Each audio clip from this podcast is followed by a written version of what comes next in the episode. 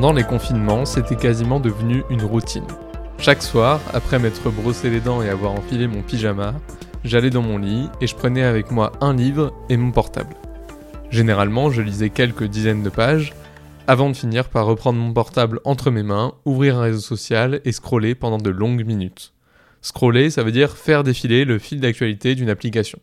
Dans mon cas, c'était souvent Twitter, Instagram ou TikTok, mais la logique s'applique à tous les réseaux sociaux en général. Et cette logique, vous la connaissez forcément puisqu'elle fait partie du design des applications numériques les plus populaires.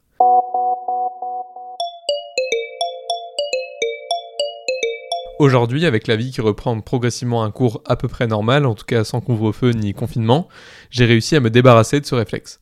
Mais le simple fait que j'ai pu avoir ce réflexe pendant quelques temps en dit déjà long, je trouve, sur mon rapport aux réseaux sociaux. L'objectif de ce podcast n'est pas de porter des jugements de valeur ou de recréer des injonctions à faire ou à ne pas faire telle ou telle chose en ligne, mais justement pour comprendre ce que cette pratique du scroll compulsif, ne serait-ce qu'à mon niveau, notamment le soir avant de dormir euh, ou au réveil, pour comprendre ce que tout ça révèle de nos habitudes numériques et entraîne potentiellement comme risque, je trouve que ça valait bien un épisode et quelques témoignages. Alors c'est parti, entamons tout de suite ce cinquième et dernier épisode de la deuxième saison de Mise à jour.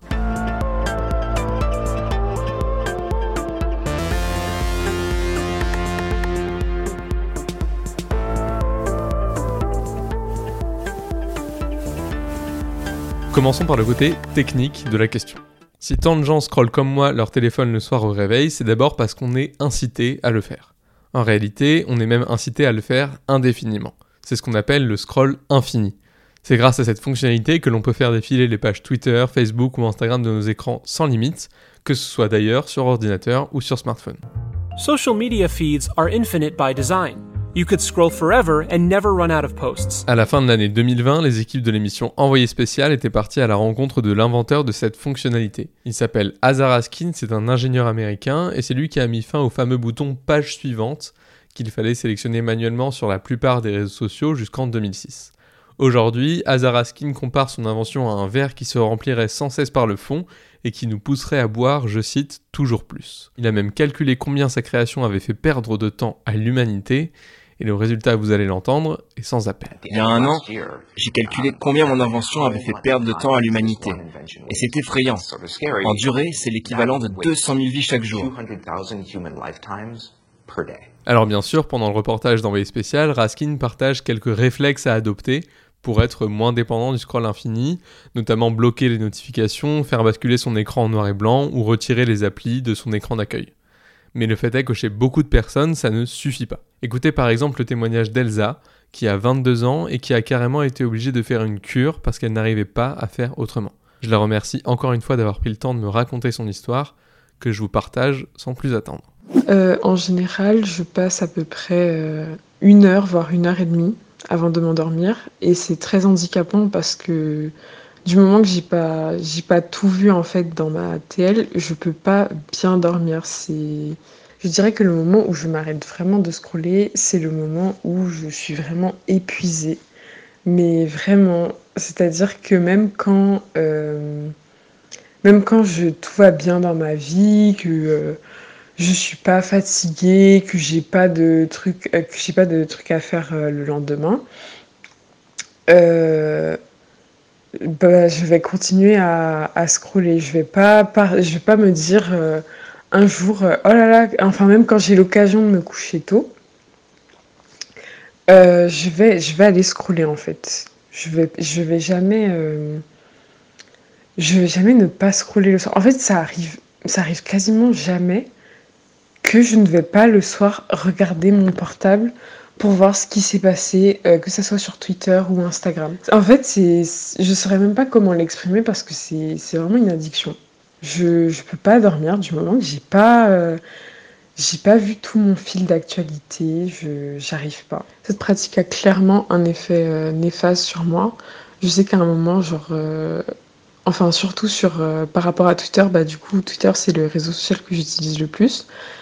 Et je sais qu'il y a des journées où je peux pas m'empêcher, enfin dès que je ferme l'application, je peux pas m'empêcher de retourner peut-être 10-15 euh, secondes après dessus pour euh, réactualiser euh, mon fil d'actualité pour voir euh, s'il n'y a pas des nouveaux trucs, est-ce que j'ai pas des nouveaux abonnés, est-ce que quelqu'un m'a pas répondu, est-ce que voilà, donc je sais qu'à un moment en fait j'ai failli en devenir folle. D'accord. Et donc tu as dû faire une cure pour sortir de ce que tu décris comme une addiction. Du coup, c'est ça? Tu peux nous, nous raconter ce qui s'est passé exactement? Le moment où j'ai décidé de faire ma cure, c'est parce qu'en fait ça allait plus dans ma vie. Enfin, on va dire j'étais j'étais un peu en dépression. Euh, j'étais tout le temps stressée. Enfin, je, vivais une période de stress intense avec euh, mes examens et tout. Euh, j'avais peur de pas réussir. Et je me souviens que bah, chez moi, mon père il m'a dit, il m'a dit que, enfin, que les réseaux sociaux ça m'aide pas du tout parce que bah, au lieu de réviser, j'étais sur les réseaux sociaux. le soir, ça me faisait perdre du temps fou au lieu de, bah, de réviser ou de même profiter de, bah, de, de, ma famille, de passer du temps euh, totalement déconnecté, en fait, bah, j'étais sur les réseaux sociaux. Et du coup, bah, c'est un peu lui qui m'a donné l'idée de, de, faire une cure de, de réseaux sociaux et tout. Et même, je me souviens que bah, le soir, à partir de 21h, 22h, il fallait que je dépose mon portable euh, euh, bah, dans, dans, sa chambre, en fait. Et euh, Bon, après, il m'a quand même laissé, euh, il m'a quand même laissé libre. Il m'a pas imposé. Il faut que tu mettes ton portable dans ma chambre dès que, dès qu'il est 21h, 22h. Non. ça, enfin, moi, j'étais d'accord avec ça. Et du coup, au moment où j'ai arrêté, bah, j'ai senti que ça allait beaucoup mieux. J'étais moins stressée, enfin mes palpitations s'étaient un peu plus calmées. Du coup, j'ai commencé à bah, ouvrir des vrais livres Enfin, pas des.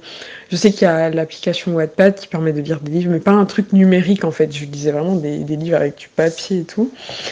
Et euh, j'allais, bah, j'allais jouer dehors avec mon petit frère et sœur, ou je faisais autre chose en fait. J'essayais de, j'essayais de pas toucher mon portable en fait toutes les cinq minutes pour, euh, pour pouvoir euh, bah, scroller, que ce soit sur Twitter ou Instagram.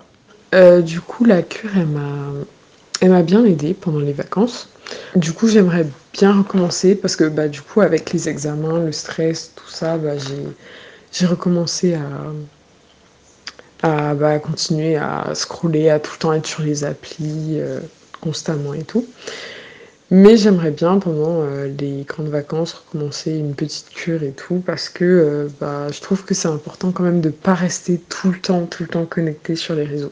En fait, cette incitation au scroll est si efficace qu'en 2019, une étude américaine montrait que 70% des adolescents consultent leur smartphone 30 minutes avant de dormir et 40% 5 minutes avant de dormir. Or, cette pratique est jugée dangereuse pour le fonctionnement du cerveau par la professeure à l'université Stony Brook, Lauren Hall. Elle a été interrogée par le Wall Street Journal, à qui elle explique dans un article, je cite, le sommeil est essentiel au fonctionnement optimal de presque tous les organes du corps, il a un effet direct sur le cœur, le métabolisme et la cognition, c'est essentiel pour se sentir bien et être en forme. Toujours selon la même étude, de plus en plus d'utilisateurs de smartphones consultent même leur portable en pleine nuit.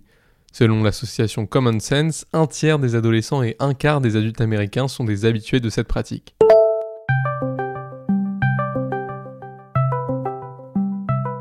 Pourrait penser que ce n'est pas un problème en soi, mais en 2018, une autre étude de l'université d'Amsterdam prouvait que l'utilisation des réseaux sociaux a un impact sur notre sentiment de bien-être, même lorsque notre consommation est passive. En fait, quand on scrolle pendant des heures sur nos smartphones pour combler l'ennui, même sans poster de photos ou de commentaires, il s'agit, selon cette étude, d'une consommation passive des réseaux sociaux qui peut nous conduire à nous dévaloriser et donc à développer des symptômes de dépression tels que le sentiment de solitude ou la fatigue. Sur le papier, cette combinaison du facteur dépression plus trouble du sommeil peut donner lieu à un cocktail pour le moins dangereux. En pratique, pourtant, certains utilisateurs que j'ai interrogés racontent qu'ils vivent ça plutôt bien, voire que le scroll infini peut être pour eux une manière de s'endormir paisiblement, y compris malgré ce côté passif. C'est par exemple ce que m'a raconté Sabrina, qui a 27 ans et qui est développeuse informatique. J'ai toujours eu du mal à m'endormir le soir en fait. Là, euh, les réseaux sociaux, euh, au contraire, ça m'aide d'avoir ce truc qui, m'aide à déconnecter mon cerveau et scroller euh, bêtement sans réfléchir pendant une heure jusqu'à ce que je m'endorme en fait. Donc ouais, je le fais tous les soirs. Tu n'es plus forcément dans tes pensées, tu es passif, tu fais quelque chose de passif Il y a des gens pour qui la lecture euh, ça fonctionne, mais moi par exemple la lecture euh, je le fais pas passivement, c'est un genre euh, des réflexions ou quoi, donc je vais limite passer la nuit dessus quoi.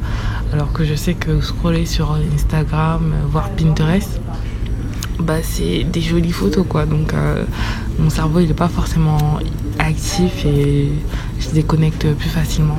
En général, je, scrolle le soir ouais, pendant une heure, une heure ça peut aller jusqu'à deux heures, mais ça c'est vraiment quand, quand euh, je j'arrive pas à déconnecter mon cerveau ou j'ai scrollé sur un truc qui, euh, qui a attiré mon attention. C'est pour ça aussi que j'essaie d'éviter d'aller sur des réseaux comme Twitter le soir, où je sais que bah, j'ai une TL assez politique, donc ça va poser, ça va parler de choses qui vont emmener un questionnement ou quoi.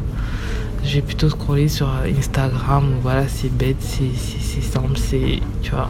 Comment comprendre du coup ce paradoxe? Comment se fait-il que certaines personnes vivent plutôt bien leur scroll compulsif le soir, voire le matin, et d'autres pas du tout? Eh bien, pour le savoir, j'ai posé la question à Rodolphe Oppenheimer, un psychothérapeute spécialiste du numérique. Vous allez voir, ses réponses sont super intéressantes. D'abord, ce qui est important de voir, c'est que c'est pas ce que vous dit une personne, même si elle le croit, sa perception n'est pas une réalité faut pas oublier que quand quelqu'un est, victime d'une addiction, ce qu'il va vous expliquer d'abord, c'est que effectivement c'est quelque chose de bénéfique. Toutes les personnes qui boivent, moi, me disent depuis 20 ans, vous comprenez, nous on n'a pas de problème de sommeil, euh, on prend un très très bon vin le soir, euh, on, prend l'apéro avec les amis et puis après ben, on va s'endormir et on n'a on a pas de médicaments pour dormir. Et, et, à partir de quand on peut caractériser le fait que c'est une addiction ou pas euh, Quels sont les critères? Parce qu'on a l'impression que c'est une pratique que tout le monde fait plus ou moins à différents niveaux, euh, il passe plus ou moins de temps, mais comment on caractérise le fait que c'est une addiction? À partir du moment où euh, on n'y va plus par plaisir, c'est-à-dire on se dit tiens, est-ce que j'y vais, est-ce que j'y vais pas, mais je dois y aller, je me sens d'y aller, je, je ne peux pas ne pas y aller. Il y a une certaine forme d'attirance, un peu comme avec des aimants. Et que si quelqu'un euh, vous dit voilà, il fait beau on est, au, fin juillet, euh, je te propose une, balade en forêt, que la personne vous dit non, je préfère rester chez moi, et que la personne reste euh, à scroller chez elle, à ce moment-là, on pourra parler d'addiction. Et quel conseil vous donneriez à des gens qui voudraient euh, justement ne, pas arriver à ce stade-là de l'addiction et qui voudraient juste être moins euh, moins dépendants de leur smartphone et de la pratique du scrolling le soir? Est-ce qu'il faudrait bloquer les notifications sur leur portable, s'imposer des non, je pense non, je pense qu'il faudrait tenir un journal de bord et faire une répartition de, de ce qu'on doit faire, de ce qu'on aime faire, de ce qu'on souhaite faire et ce dans quoi on ne veut pas tomber. C'est-à-dire qu'il y a une répartition. Il ne s'agit pas de ne plus aller sur les réseaux sociaux, mais d'y aller par plaisir et non plus par compulsion, autrement dit par obligation euh, euh, psychique ou, euh, ou autre. Pour vous donner une idée de l'importance du phénomène, en scrollant sur l'écran de son téléphone, on estime qu'on effectue en moyenne 83 km par an grâce à notre pouce, soit l'équivalent de deux marathons. C'est en tout cas la conclusion d'une étude réalisée en mai 2021 qui s'est basée sur le fait que l'on passe environ 49 minutes par jour à scroller sur l'écran de son smartphone. L'article souligne même qu'il existe dans le jargon médical un terme pour l'excès de scroll, le scroller thumb ou maladie du doigt à ressaut, qui correspond à l'inflammation de la gaine synoviale qui entoure les tendons du pouce.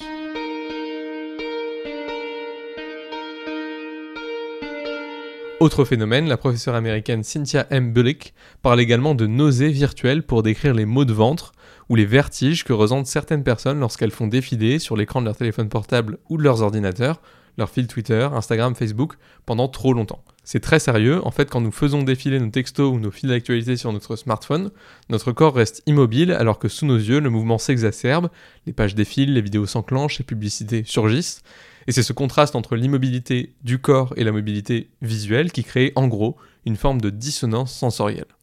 Pour lutter à petites mains contre tous ces problèmes, sachez que des initiatives à la fois amusantes et intéressantes ont vu le jour depuis quelques années.